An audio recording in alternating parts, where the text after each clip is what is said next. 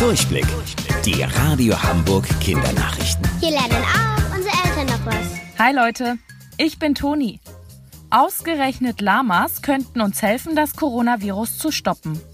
Denn Wissenschaftler haben herausgefunden, dass Lamas besondere Antikörper besitzen, die die Viren neutralisieren können.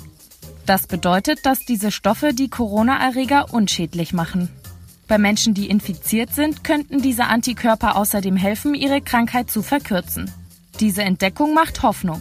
Trotzdem ist es schwer zu sagen, ob die Antikörper auch wirklich bei uns Menschen funktionieren.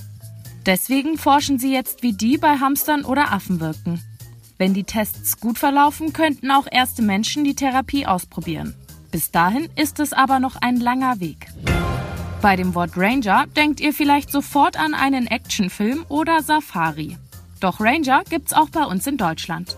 Und die haben ziemlich wichtige Aufgaben. Hamburg sucht aktuell zehn Menschen, die Lust auf den Job haben. Aber was macht eigentlich ein Ranger? Bei uns in Deutschland sind sie besser als Wildhüter bekannt. Um das überhaupt werden zu können, muss man ziemlich viel wissen. Von Tier- und Pflanzenkunde über Naturschutz bis hin zur Landschaftspflege. Denn sie arbeiten in der Natur, zum Beispiel in Nationalparks oder Schutzgebieten. Da kontrollieren sie, ob sich alle Menschen an die Regeln halten und nichts kaputt machen.